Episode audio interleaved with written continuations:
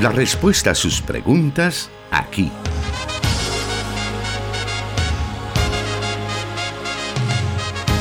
En Solución Bíblica. Comenzamos.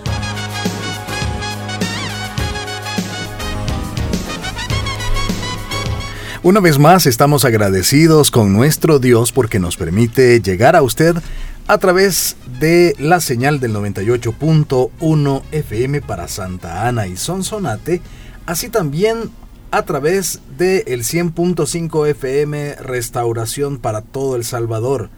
También estamos transmitiendo por medio de 540 AM, la estación de la palabra, y en San Miguel Estamos transmitiendo a través del 1450 AM para la zona occidental. Gracias por estar con nosotros. También estamos con nuestros hermanos en Guatemala en el 89.1 FM, la emisora Cielo, de donde también recibimos muchos reportes de este de cuando están escuchando este programa y que es de edificación para su vida. Gracias por estar siempre siguiéndonos a través de las redes sociales también, siempre pendiente de la señal de la radio y nos encontramos muy alegres ya porque el pastor Jonathan está con nosotros para poder responder a cada una de sus preguntas. Bienvenido, pastor. Muchas gracias, hermano Miguel Trejo. Y también un cordial saludo para todos nuestros oyentes que ya están en sintonía de nuestro programa. Eh, desde los estudios de Plenitud Radio transmitimos solución bíblica para 100.5 FM Restauración, 1450 AM en San Miguel y para nuestros hermanos y amigos en Guatemala a través de Cielo FM. Y bueno, también estamos para quienes están viéndonos en estos momentos a través de el Facebook Live en las páginas de Solución Bíblica, Plenitud Radio y Misión Cristiana Elim en Santa Ana con un ambiente festivo, ya que el 26 de marzo estuvimos cumpliendo 27 años de estar al aire. Es una fecha importante para nosotros acá en Santa Ana porque fue específicamente en esa fecha cuando inició lo que en ese momento fue Radio Restauración para el occidente del país, un sueño que la iglesia Elim en Santa Ana tenía de poder utilizar el medio eh, de la radio para llevar el mensaje de salvación. Y 27 años después, la misericordia y la fidelidad de Dios han hecho posible que ahora Plenitud Radio siga transmitiendo estas buenas nuevas de salvación. Continuamos haciendo radio, continuamos, con usted, aunque también, pastor, tenemos nuevos retos en la actualidad. Hay tantos medios por los cuales las personas pueden obtener información, pero ¿qué papel juegan los medios de comunicación cristianos en esto? Bueno, lo cierto es, hermano Miguel, que los medios de comunicación han ido evolucionando con el pasar del tiempo. Hoy las nuevas herramientas tecnológicas eh, y las plataformas digitales se posicionan como una alternativa por la cual la iglesia puede echar mano y así seguir difundiendo el mensaje de Jesucristo. Abrirse espacio en las nuevas condiciones de comunicación en realidad es un desafío para la iglesia no solamente por la gran cantidad de contenidos que las personas tienen ahora a su disposición a través de sus dispositivos móviles, sino que también por los contenidos que la iglesia debe de ofrecer. Es cierto que el mensaje del Señor no cambia, es el mismo de ayer, hoy y siempre, pero la iglesia debe de redescubrir la situación contextual que vive y hacia quienes pretende llevar dicho mensaje.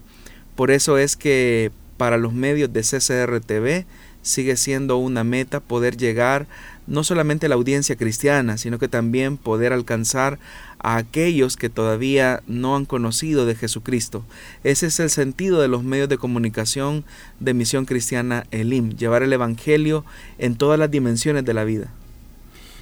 En este mismo tema, pastor, quisiéramos también mencionar que si bien es cierto la radio tiene su aniversario el 26 de marzo, siempre la celebración se realiza en lo que se conoce tradicionalmente como el domingo de resurrección, o sea, el final de la, como así se llama, o, así le llaman, Semana Santa. Pero para esta ocasión eh, sabemos que es el 17 de abril, pero también el 14 de abril hay otro eh, evento importante.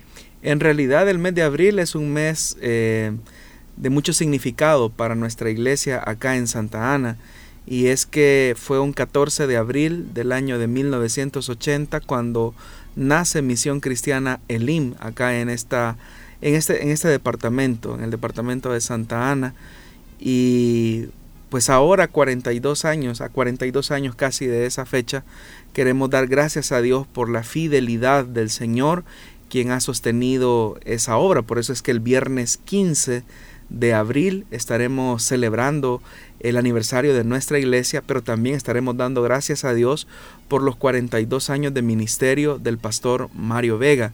Para los oyentes que quizás tienen poco de seguir los medios oficiales de Elim, eh, quiero decirles que el pastor Mario Vega fue quien inició esta obra acá en Santa Ana. Él es el pastor fundador de esta congregación y bueno, casi 42 años de ministerio se dicen fácil, pero en realidad es toda una trayectoria, es toda una vida. En la medida en que el tiempo ha ido transcurriendo, nosotros eh, nos hemos ido sumando a esta visión y por eso es que nos llena de mucha gratitud que ese viernes 15 de abril estaremos dando gracias a Dios en un culto especial de acción de gracias. Y el domingo 17 de abril estaremos eh, celebrando los 27 años formalmente de Plenitud Radio 98.1 FM. Así que toda la semana de vacación prácticamente el IM Santa Ana se viste de gala dando gracias a Dios por su misericordia y su fidelidad. Bueno, desde ya hacemos la invitación a todos nuestros oyentes en todo el país para que puedan unirse con nosotros a esta celebración que tenemos de acción de gracias a Dios por todos los acontecimientos que el pastor nos ha descrito en esta tarde. Y una de las maneras en que puede hacerlo es estar pendiente de nuestras redes sociales, tanto de Plenitud Radio como Misión Cristiana Elim en Santa Ana y por supuesto de la Corporación Cristiana de Radio y Televisión. Así que habiendo dado ese preámbulo y para que usted tenga el contexto del por qué pues estamos ahora en un motivo decorado, ¿verdad? En un ambiente decorado, pues es por esa razón. Así que gracias a Dios por todo lo que nos permite. Vamos a iniciar esta tarde con el programa, dando a conocer la primera pregunta para, para hoy. Y este es un cuestionamiento que nos envía una oyente y dice así. A mis hijos de 10 y 12 años les gusta ver una serie en una plataforma de streaming, donde aparecen escenas homosexuales. Yo estoy en desacuerdo con esto, sin embargo, mi esposo no ve nada peligroso en que ellos vean eso. Hace poco mi hijo comenzó a peinarse como uno de los protagonistas gay de la serie. ¿Qué debo hacer? Bueno, es una realidad, estimada hermana, que todos los seres humanos somos influenciables por nuestro entorno. Eh, y los medios de comunicación, como hace poco lo acabo de decir, juegan un papel importante en ese modelaje de valores de la conciencia colectiva e individual de quienes conformamos la sociedad.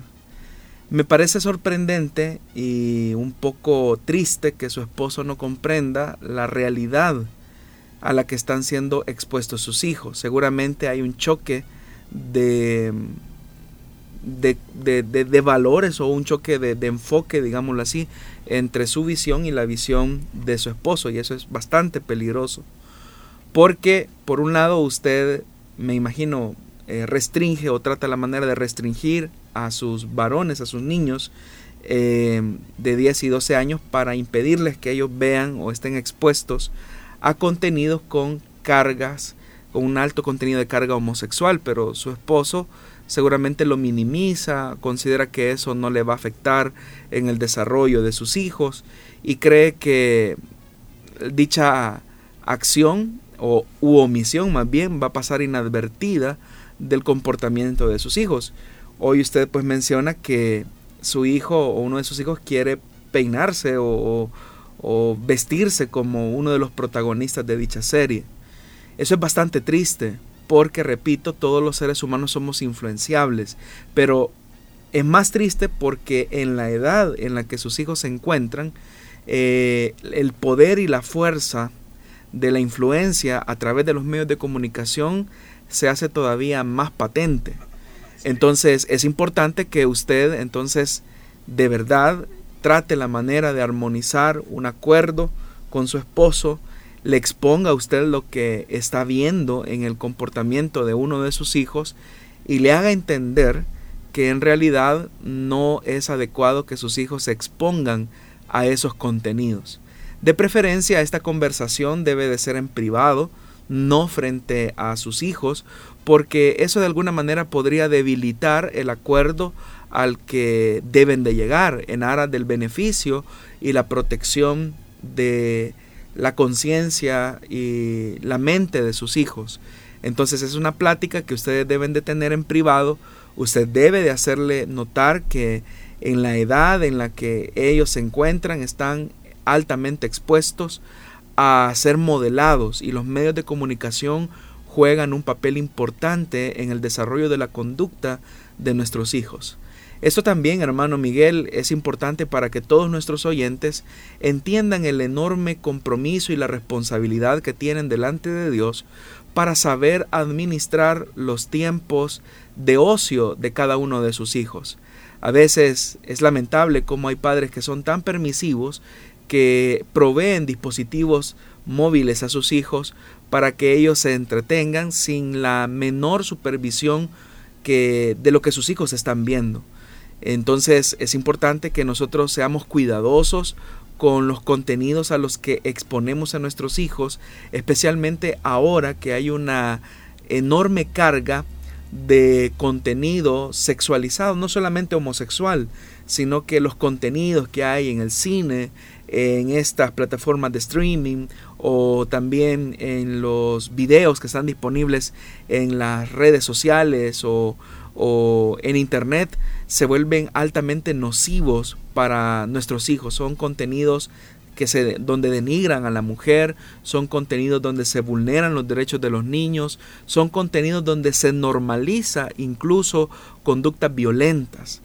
Entonces, si nosotros estamos exponiendo, nosotros mismos exponemos a nuestros hijos a esta situación, no esperemos cosechar buenas vidas en ellos.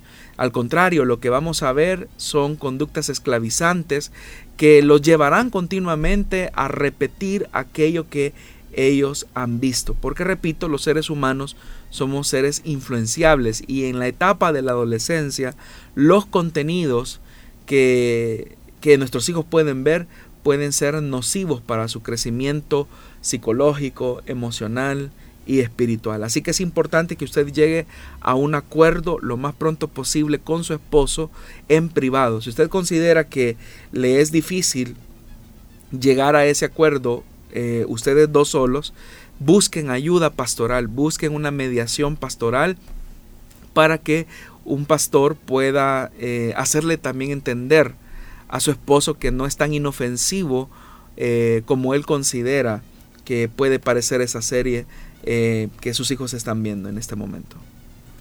De esa manera hemos dado inicio al programa Solución Bíblica de esta tarde. Le hacemos la invitación a quedarse con nosotros y a compartir la transmisión que tenemos en Facebook Live para que este programa llegue a muchas más personas. Volvemos en unos segundos.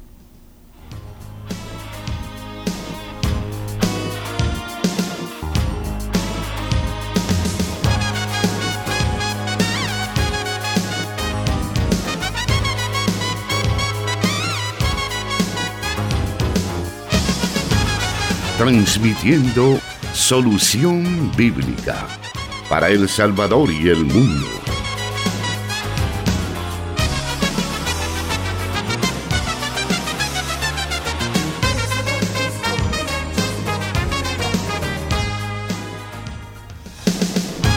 Y seguimos adelante y vamos a irnos rápidamente a la segunda pregunta para hoy para que podamos escuchar su respuesta. Y esta nos dice así, ¿Cuál es el día de reposo para los creyentes? ¿Es el sábado o el domingo? ¿Y por qué los cristianos deberíamos de guardar ese mandamiento? Bueno, tres cosas que son importantes. Ni el sábado, en primer lugar, ni el domingo, en segundo lugar, es el día de reposo para los creyentes. Y en tercer lugar, los creyentes no debemos de guardar un día en específico al que debamos de considerar de manera religiosa como día de reposo. El sentido del día de reposo tiene dos significados que espero mencionar a continuación. Frecuentemente eh, se dice que Dios, con justa razón, Dios instituyó el día de reposo en el Edén. Y algunos, eh, apelando al relato de la creación, creen que fue en ese momento que Dios instituyó el día de reposo.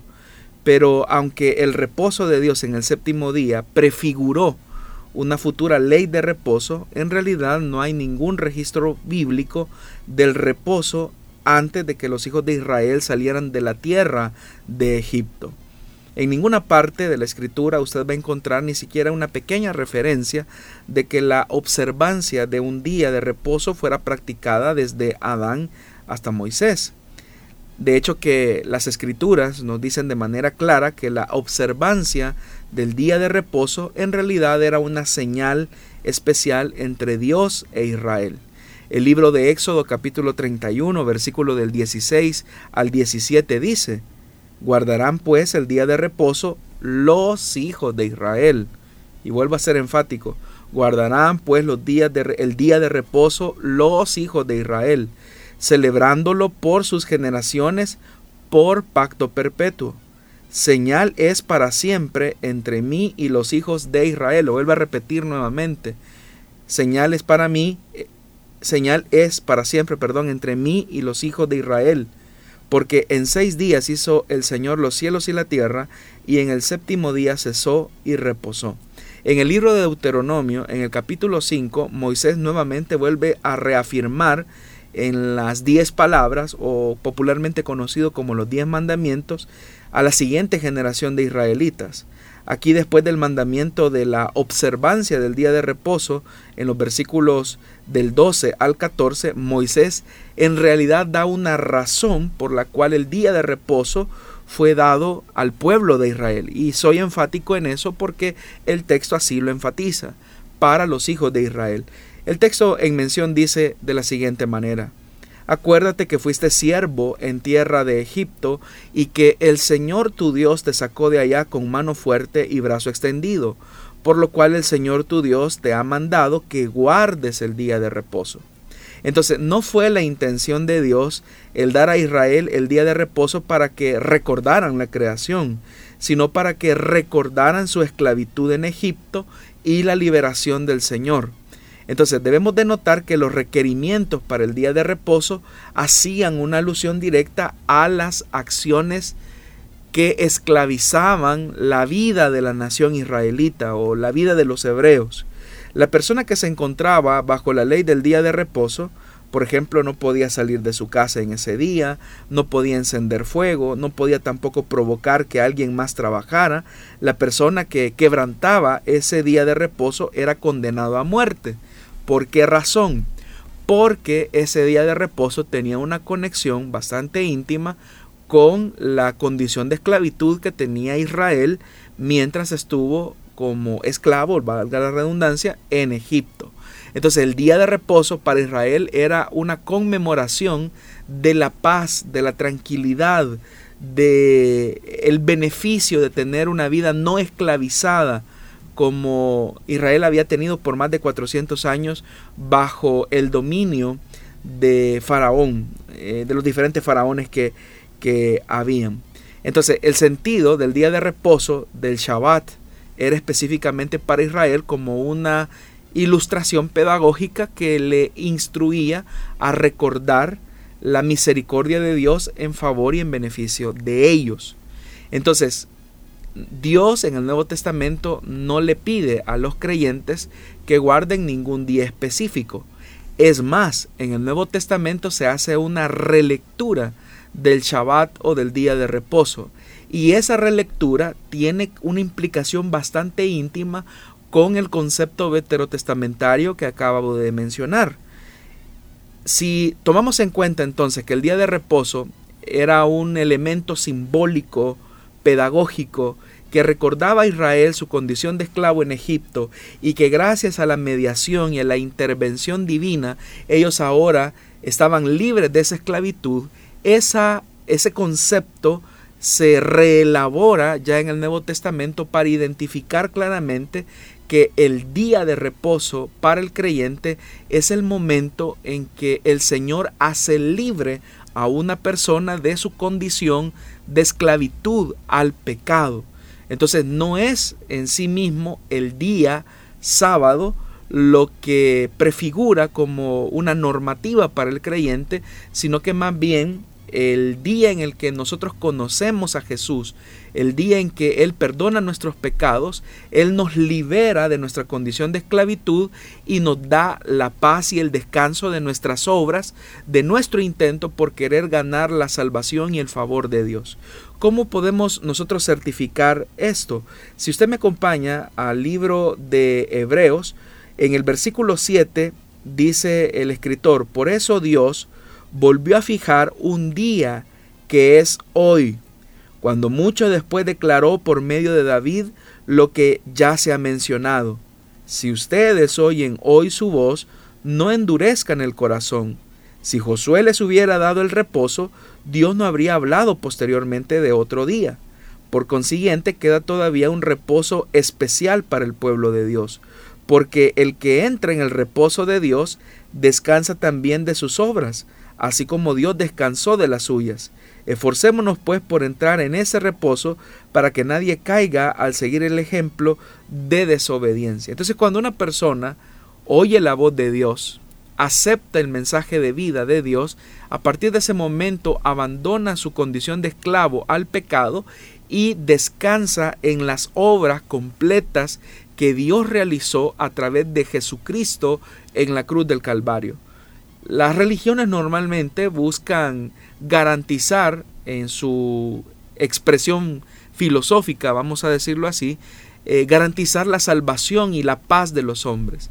Pero esos esfuerzos humanos por tratar la manera de alcanzar la tranquilidad y la paz son esfuerzos inútiles y en vano que no logran satisfacer y no logran dar el reposo a los individuos. Por eso es que las religiones colocan continuamente normativas, reglas, para que las personas de alguna manera logren calmar su conciencia. Pero esos esfuerzos son eh, opuestos a la voluntad de Dios. Cuando descansamos en las obras de Jesucristo es cuando finalmente nuestra condición de esclavitud hacia el pecado se rompe y lo que es más, tenemos pleno descanso en las obras que Cristo hizo por nosotros en la cruz del Calvario. El día domingo para los creyentes es un día muy especial porque el domingo fue el día en el que el Señor resucitó. Entonces cada vez que los creyentes eh, de la iglesia primitiva se reunían el día del Señor o el día domingo o el primer día de la semana, como también se menciona, era una reflexión continua. Fue un domingo cuando el Señor resucitó de los muertos. Y la misma verdad que se hizo visible en la persona de Jesús cuando Él resucitó es una verdad que nos grita como creyentes de que también nosotros tenemos esa misma esperanza. Entonces los domingos para los creyentes, todos los domingos debe de ser, bueno, en realidad debe ser todos los días, pero el domingo cobra un significado especial porque es un domingo en el que recordamos, un día como hoy, el Señor resucitó de entre los muertos. Y esa misma verdad que se hizo real en la persona de Jesús, también es una promesa que Él hace a todos aquellos que ya entramos en el reposo de Dios a través de la obra y la mediación de Jesucristo, el Hijo de Dios. Muy bien, vamos aprovechando también este bloque para poder conocer la siguiente pregunta que nos envía nuestra audiencia. Y recordándole a usted que nos está viendo o nos está escuchando, puede enviar sus preguntas a través de nuestros números de WhatsApp, los cuales estamos mencionando en el transcurso de este programa, también a través de la transmisión que tenemos en Facebook Live. Ahí puede dejar usted su pregunta y con el mayor de los gustos nosotros la tomamos, la ponemos en una lista y posteriormente la damos a conocer en este programa. Esa siguiente pregunta dice así. ¿Es bíblica la excomunión? ¿En qué condiciones se puede expulsar a un creyente de la iglesia? ¿Quiénes son los facultados para hacerlo y cuál debe ser la actitud de los creyentes hacia quien es expulsado de la iglesia? Bueno, excomulgar a una persona de una iglesia en realidad es el último de los recursos de disciplina que las autoridades de una congregación local imponen a un miembro de su comunidad de fe. La disciplina de la iglesia eh, busca ante todo restaurar y también corregir el comportamiento pecaminoso de un miembro de una iglesia local con el propósito de proteger a la misma iglesia, restaurar al pecador para que camine correctamente con Dios y renovar el compañerismo y la hermandad entre los miembros de la comunidad cristiana. En algunos casos, la disciplina de la iglesia puede proceder hasta la excomunión, como el oyente lo pregunta, que es básicamente la separación formal de un individuo de la membresía de la iglesia y la separación informal eh, también de, ese individuo eh, como identificándolo como una persona que en realidad no ha tenido un nuevo nacimiento por sus conductas repetitivas. Ahora, la excomunión, como ya lo dije al inicio, es el último recurso que tienen las autoridades de una iglesia local. En el Evangelio de Mateo, capítulo 18, versículo del 15 al 20, se establece el procedimiento bíblico por medio del cual los creyentes deben de ayudar a una persona que se encuentra en una condición de pecado y también restaurarle a esa comunión anhelada con Dios. Ahí en realidad se establecen tres principios o tres eh, elementos que se vuelven como importantes para los creyentes y se debe de seguir ese lineamiento tal como Jesús lo enseñó. En el Evangelio de Mateo capítulo 18 versículo número 15 dice la palabra del Señor. Si tu hermano peca contra ti, ve a solas con él y hazle ver su falta. Si te hace caso, has ganado a tu hermano. Entonces el primer paso para corregir a una persona que está mal dentro de una iglesia, que tiene un comportamiento inadecuado y que está dañando de alguna manera el testimonio de la iglesia, está siendo motivo de tropiezo y escándalo para una persona o para una comunidad, eh, es que nosotros vayamos en privado y le hagamos ver su pecado.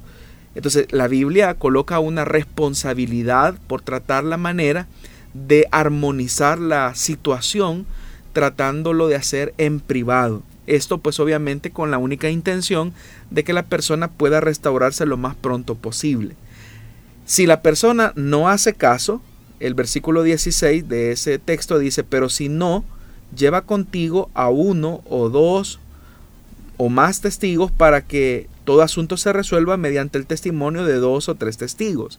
Eso es lo que dice la palabra. Ese procedimiento es un procedimiento que se encuentra en la ley eh, mosaica, donde se establece que el testimonio es validado en boca de dos o tres testigos. Entonces, el siguiente paso es que el creyente que amonestó al, al, miembro de la comunidad y que no atendió la recomendación o la advertencia, se hace acompañar de un hermano maduro en la fe para nuevamente amonestarlo de su condición espiritual que no solamente le está afectando y es nociva para él como creyente, sino que también es dañina para la iglesia. Entonces, la persona va y busca al hermano y le dice, hermano, usted recordará que Hace algún tiempo yo platiqué con usted por esta situación, pero usted no enmendó.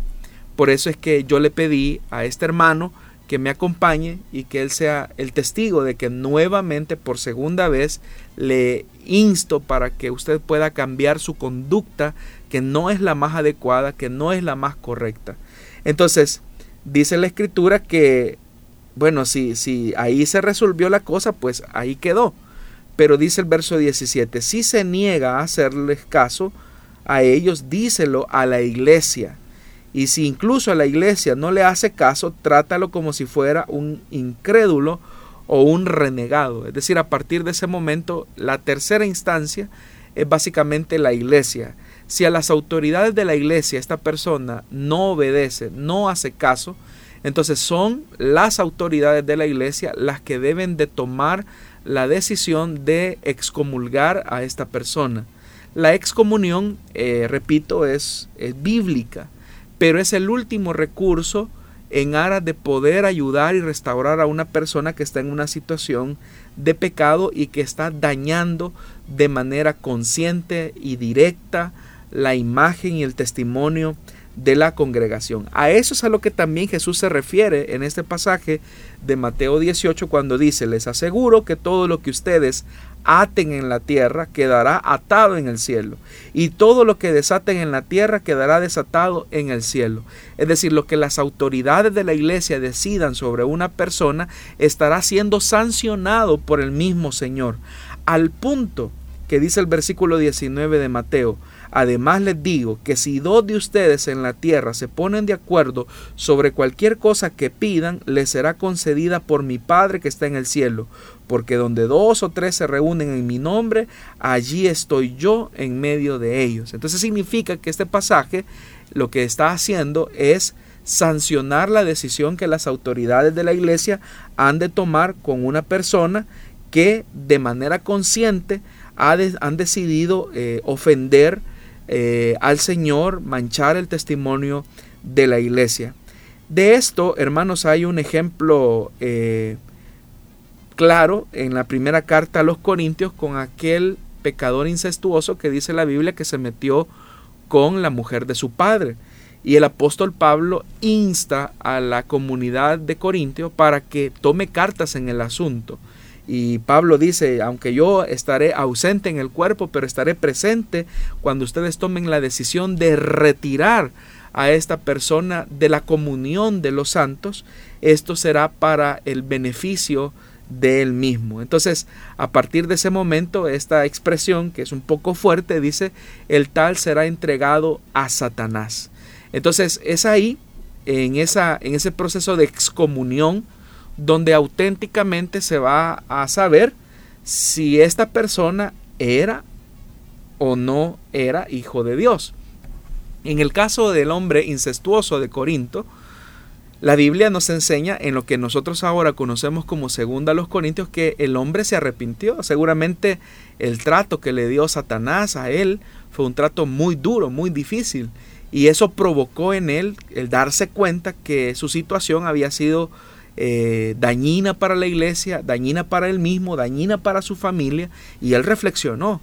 Es decir, las consecuencias de su pecado lo alcanzaron y él reflexionó, yo no he sido llamado para tener una vida de libertinaje. Entonces dice la Biblia que este hombre quiso reintegrarse a la comunidad. Sin embargo, los hermanos eh, de Corinto, que eran un poco especiales, eran bastante radicales en su posición y no lo dejaban participar de la comunión de los santos, es decir, integrarse nuevamente a la iglesia. Y es ahí donde Pablo dice, bueno, mire hermanos, si esta persona ha tenido un arrepentimiento genuino, recíbanlo nuevamente, porque ya ha aprendido la lección.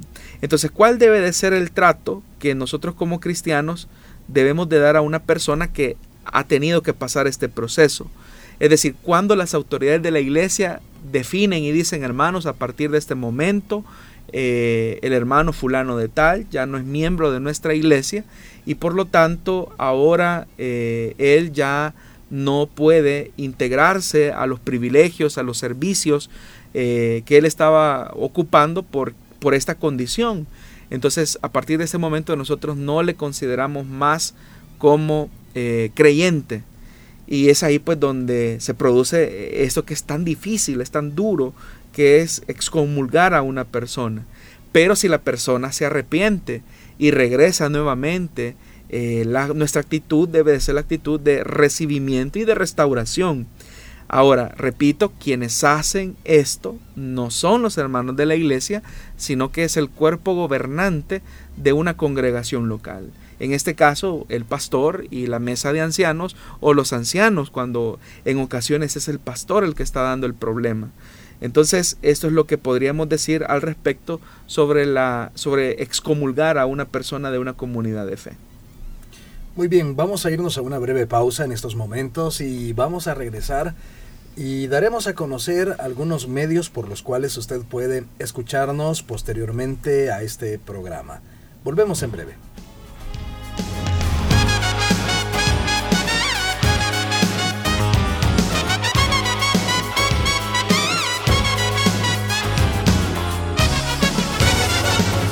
Búsquenos en Facebook como Solución Bíblica.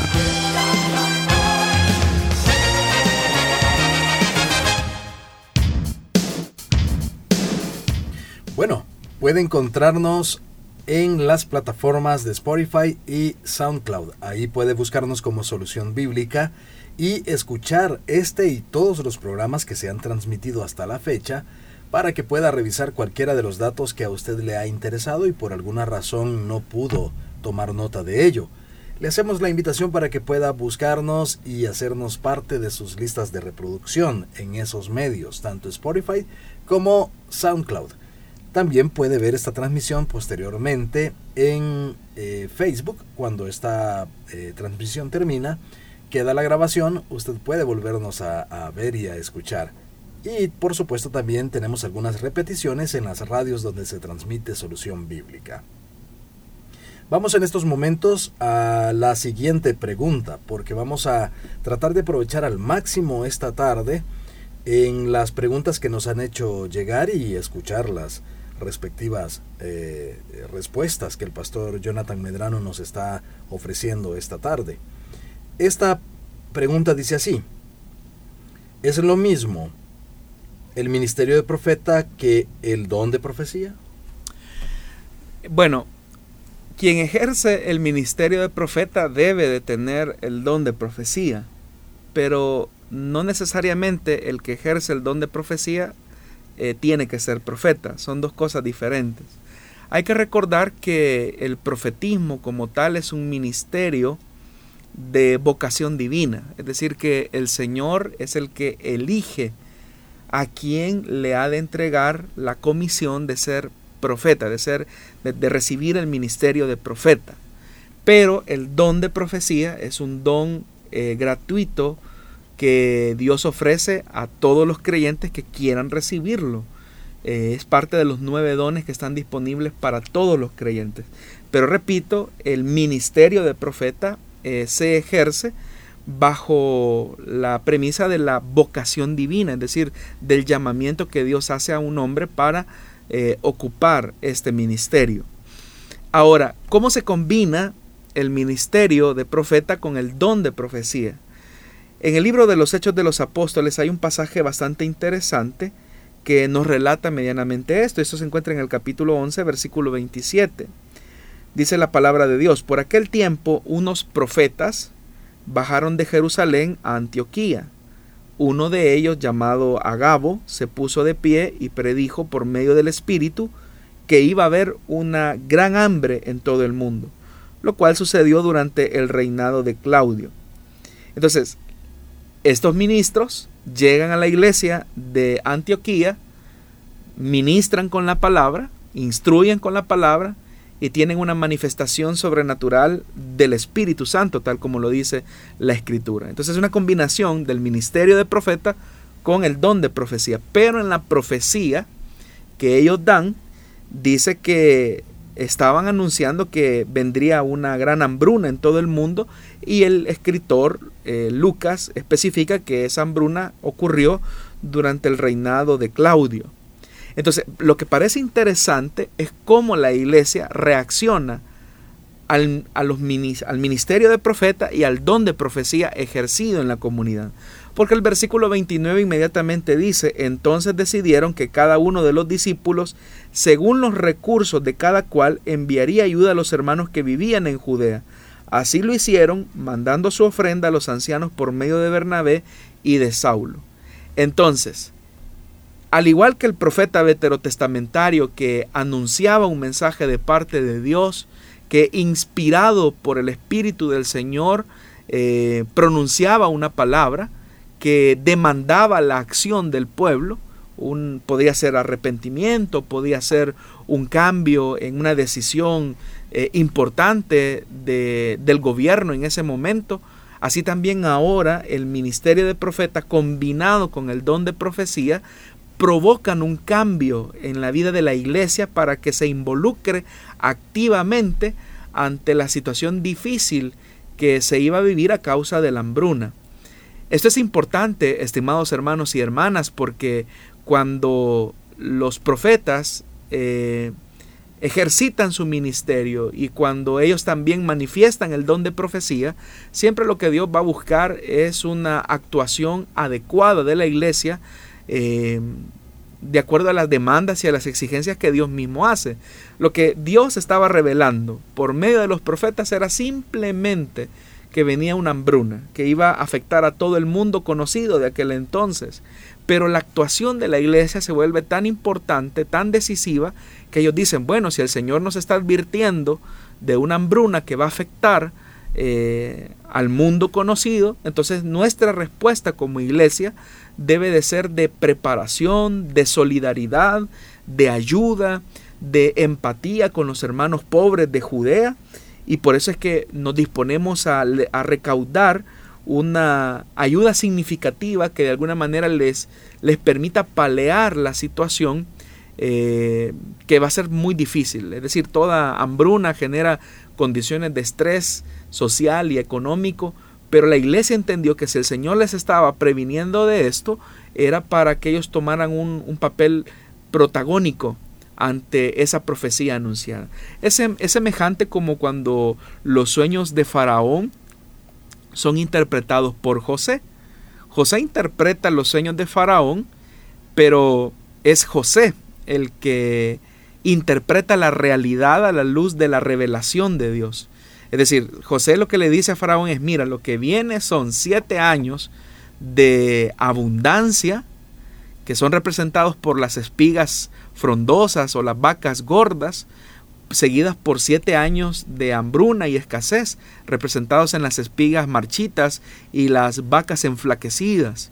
Entonces, esa es, la, revelación que Dios le dio a José, pero la interpretación que José le dio a la realidad social demandó un protagonismo determinante en la vida de José.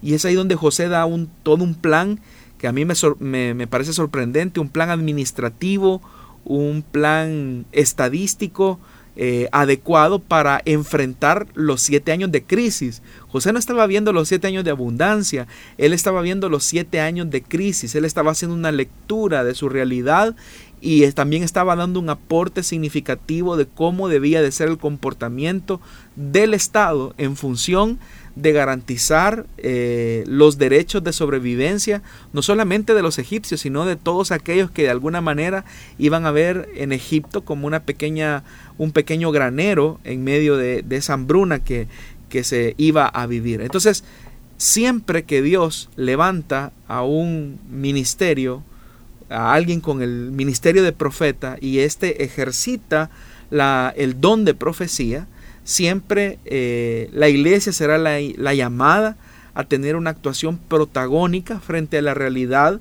que Dios está manifestando a través del ejercicio ministerial de ese profeta y a través del don de profecía por la mediación sobrenatural del Espíritu Santo.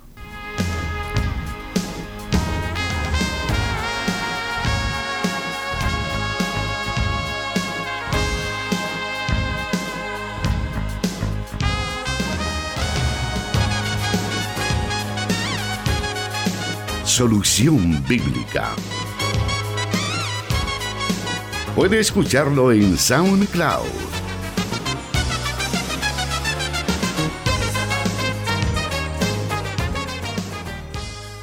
Bueno, continuamos entonces y vamos a la pregunta número 5 para esta, para esta tarde.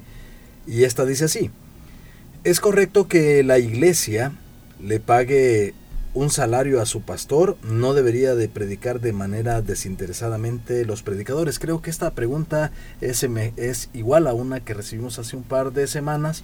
Eh, pastor. Bueno, sí, hace, no, no, sabría decir cuándo fue que respondimos a esta pregunta, eh, pero eh, vamos a volverlo a mencionar. bueno, una iglesia definitivamente debe de proveer para las necesidades financieras de su pastor y de cualquier otro ministro a tiempo completo. La primera carta a los Corintios, en el capítulo 9, versículo 14, da a la iglesia una clara instrucción. Así también ordenó el Señor a los que anuncian el Evangelio que vivan del Evangelio. Esto lo dice la Biblia, no es un invento mío. Entonces, si por ejemplo nosotros le pagamos a la gente para que prepare y sirva nuestra comida física, no deberíamos también como iglesia estar dispuestos a reconocer eh, aquellos que también preparan nuestra comida espiritual. La primera carta de Timoteo en el capítulo 5, versículos 17 y 18 dice, los ancianos que gobiernan bien, y aquí ancianos son aquellos que ejercitan el don del el ministerio de enseñanza, los ancianos que gobiernan bien sean tenidos por dignos de doble honor, mayormente los que trabajan en predicar y enseñar. Pues la escritura dice, no pondrás bozal al buey que trilla, y digno es el obrero de su salario. Entonces hay varios aspectos en este pasaje. Los ancianos de la iglesia, eh, o pastores o ministros, deben de ser honrados y ese honor incluye su ayuda eh, financiera. Los ancianos que sirven como pastores eh, también deben de ser tenidos en, alta estima, como dice la, Biblia. Es más, lo que la Escritura dice, deben de tener un doble honor, pues se lo han ganado. Entonces sería cruel eh, poner a trabajar, por ejemplo, a un buey y negarle el grano para que pueda comer. Entonces también es una actitud de crueldad que exista un pastor que esté trabajando y no se le reconozca su labor ministerial. Entonces, que las congregaciones puedan compartir bendiciones materiales con sus pastores, en realidad no tiene nada de malo. Entonces, ¿por qué razón? Porque no hay nada espiritual en hacer que un ministro sufra eh, escasez. Ahora, como también lo dije en esa ocasión, esto no significa abusos del ministro hacia sus congregaciones. No significa extorsión, no significa, eh, sí, un abuso, eh, prácticamente un aprovechamiento de su posición como pastor. Por eso es que el modelo, por lo menos el modelo de nuestra iglesia, es que son los ancianos de una iglesia los que determinan la ayuda que se le va a brindar al ministro, al pastor. No es el pastor quien elige el salario que, que debe de ganar, sino que es, son los ancianos los que deben de determinar eso específicamente. Ahora, el equilibrio debe de ser, eh, no debe de ser eh, del extremo de una mezquindad, de tratar al ministro eh, de manera mezquina, donde por ejemplo si se arruina un, ¿qué? un, un equipo, un micrófono, se sustituye rápidamente, se trata la manera de proveer o si, o si hay alguna deficiencia en el inmobiliario de la iglesia, se ayuda, eh, se, se, suple inmediatamente, pero ante una necesidad del ministro eh, se, vuelven se vuelven muchas veces, en algunas ocasiones, las iglesias a veces mezquinas. Ese, ese, extremo eh, es malo, es algo que no está bien, que Dios no ve correctamente, pero tampoco el, el, otro extremo donde hay un aprovechamiento, donde hay una extorsión, donde hay un abuso de autoridad, donde se dice, bueno, es que yo soy el siervo de Dios, entonces yo debo de ganar esto, o yo merezco lo otro, o en realidad este salario es el que yo debo de tener porque soy el, el siervo de Dios. Por eso es que un modelo eh, presbiteriano donde el, tema de, las, de la administración financiera de una iglesia está en manos de una junta de ancianos es fundamental para equilibrar eh, la autoridad y, y, la administración y la dirección de una iglesia local. Entonces, repito, caer en un extremo de mezquindad hacia el ministro es pecado de parte de la iglesia, pero también caer en el otro extremo del aprovechamiento del ministro hacia su iglesia, hacia su congregación, es también pecaminoso. Por eso es que el equilibrio debe de estar siempre en aras de, lo que es digno, de lo que es justo. Por eso es que el texto dice claramente que el obrero, el que trabaja, es digno de su salario. Entonces, aquí nuevamente entramos a ese tema que eso va a depender pues de las realidades de la iglesia, eso va a depender también de la administración del, y la sabiduría, en este caso de la junta directiva o de los ancianos de la iglesia, como se llamen, o los diáconos se llaman en otras congregaciones.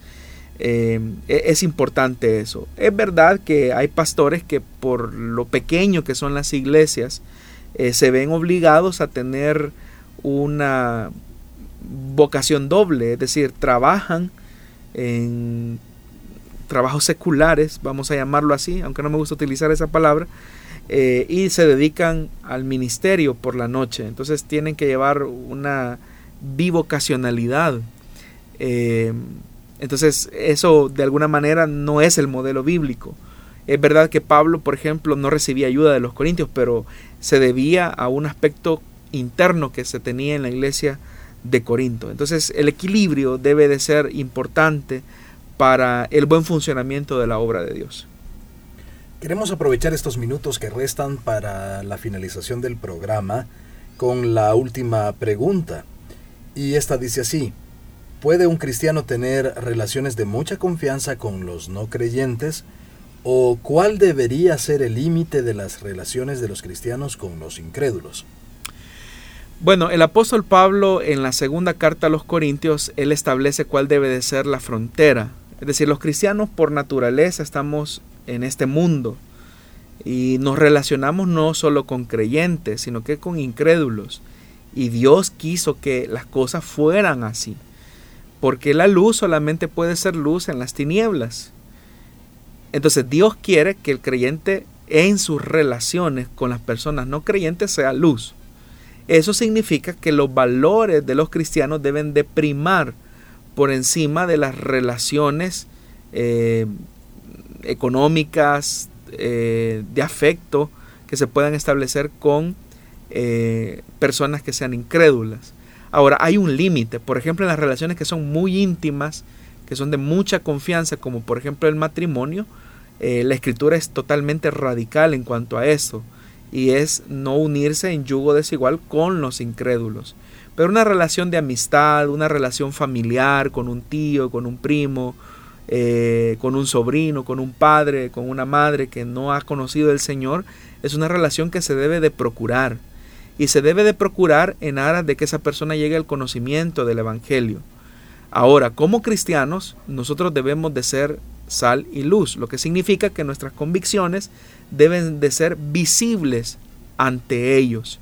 No debemos de permitir que sus eh, visiones de la vida o sus conductas o sus valores más bien impregnen al creyente, sino que por el contrario son nuestros valores los que deben de pesar en la conciencia de ellos.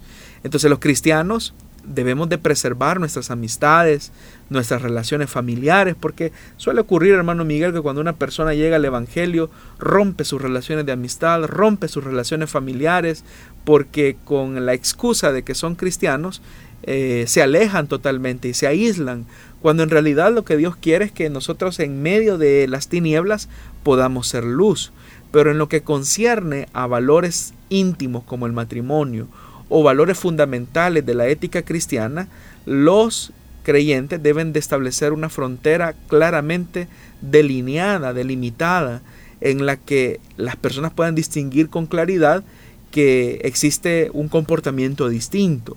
Notemos el modelo de Jesús. A Jesús se le llamaba amigo de pecadores. Es verdad, Jesús procuraba la amistad con los pecadores. Él se podía relacionar con publicanos, con prostitutas, con pecadores. Eh, con toda la calaña social que quizás era indeseable en su época, pero el mismo Jesús a sus opositores, a sus enemigos, les decía, ¿quién de ustedes me acusa a mí de pecado? Es una pregunta determinante porque Jesús relacionándose con pecadores al punto que se le llamaba amigo de pecadores, él mismo se expone al escrutinio de sus enemigos y les dice, ¿quién a mí me acusa de pecado? Y obviamente que nadie tenía ninguna acusación en contra del maestro. ¿Por qué?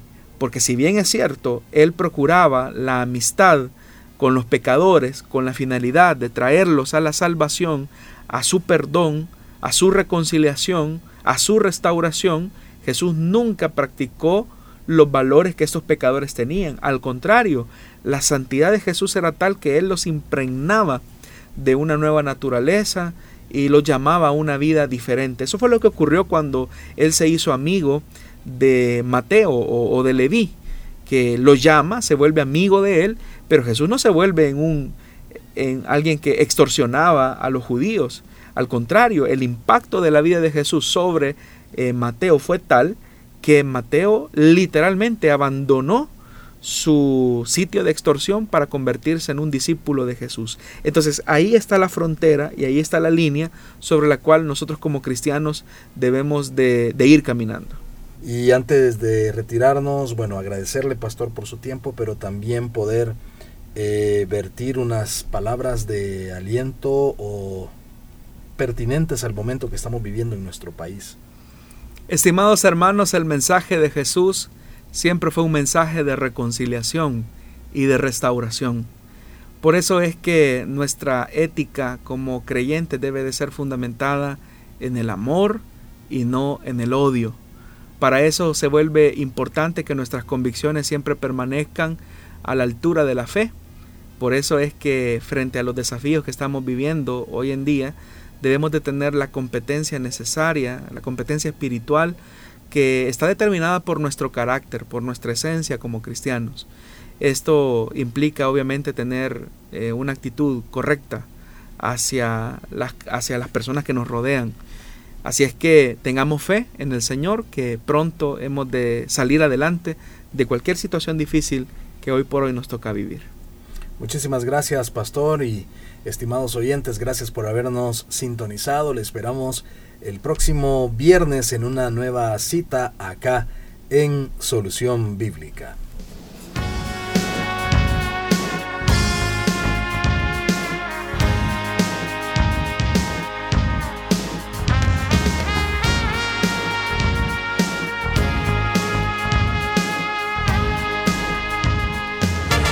Solución Bíblica. Puedes escucharlo en Spotify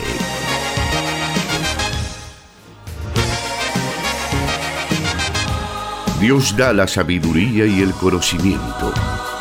Solución bíblica. Hasta el próximo programa.